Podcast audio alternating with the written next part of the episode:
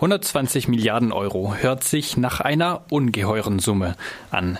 Aber könnt ihr euch vorstellen, was diese Summe ungefähr darstellt? Oder klingt es für euch genauso wie ungeheuer und unvorstellbar wie zehnmal mehr oder zehnmal weniger Geld?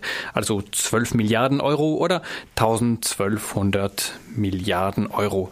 120 Milliarden Euro, das ist die Summe, die den europäischen Staaten entgeht, indem reiche Konzerne und auch Politikerinnen Steuern über Steueroasen vermeiden, und zwar 120 Milliarden Euro jährlich. Weltweit sollen, sollen es sogar 350 Milliarden Euro jährlich sein. Das haben die Investigativjournalisten des ICIJ bei der Auswertung der Paradise Papers herausgefunden. Schon wieder Enthüllungen über die Steuervermeidungsstrategie Strategien von Unternehmen, Politikerinnen und Reichen. Paradise Papers heißen sie dieses Mal nach den Panama Papers, den Offshore Papers, den LuxLeaks und den Swiss Leaks. Diese Enthüllungen geben Politik und Öffentlichkeit viel Stoff zum Aufarbeiten, denn daran lassen sich sowohl die unrühmliche Steuervermeidungspraxis von Prominenten wie Bono, der britischen Königin oder Politiker ablesen, als auch Strategien von Unternehmen in Bergbau, Immobilien, IT oder Textil, die bei maximaler Ausbeutung minimaler Steuern zahlen.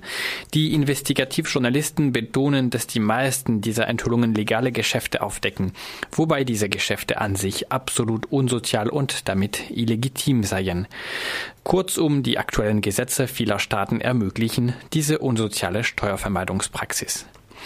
120 Milliarden Euro, das ist ein durchschnittliches sogenanntes Rettungspaket für Griechenland. Stimmt, dieses Thema und den ganzen Streit darum haben wir lange nicht mehr in den Medien gehört. Wobei jedes Rettungspaket im Durchschnitt drei Jahre läuft, während die Steuervermeidung, wie gesagt, den Staaten der, Europä der Europäischen Union 120 Milliarden Euro jährlich kostet. Das rückt die Frage um die, die, Krise der griechischen Staatsschulden und überhaupt die gesamte Frage der Staatsverschuldung in ein anderes Licht. Staatsverschuldung entsteht ja dann, wenn Staaten ihre Ausgaben nicht mit ihren Steuereinnahmen decken können und deswegen Geld ausleihen. Das Geld bekommen sie von anderen Staaten, Banken, Konzerne, Vermögenden, wer auch immer Geld hat und es gegen Zinsen leihen will. Gewöhnliche Menschen und Unternehmen geben einen Teil ihres Geldes bedingungslos dem Staat Staat in Gestalt von Steuern.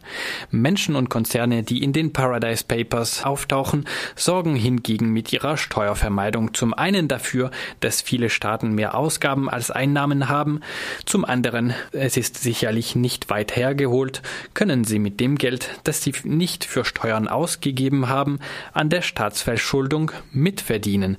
Denn auch wenn sie nicht selbst in Staatsanleihen investieren, kommen die Zinsen, die sie bei den Banken bekommen, sicherlich auch mit Staatsanleihen und anderen Investitionen zustande. Kurzum, gewöhnliche Menschen zahlen Steuern und finanzieren den Staat, skrupellose reiche Menschen und Konzerne verdienen stattdessen am Staat.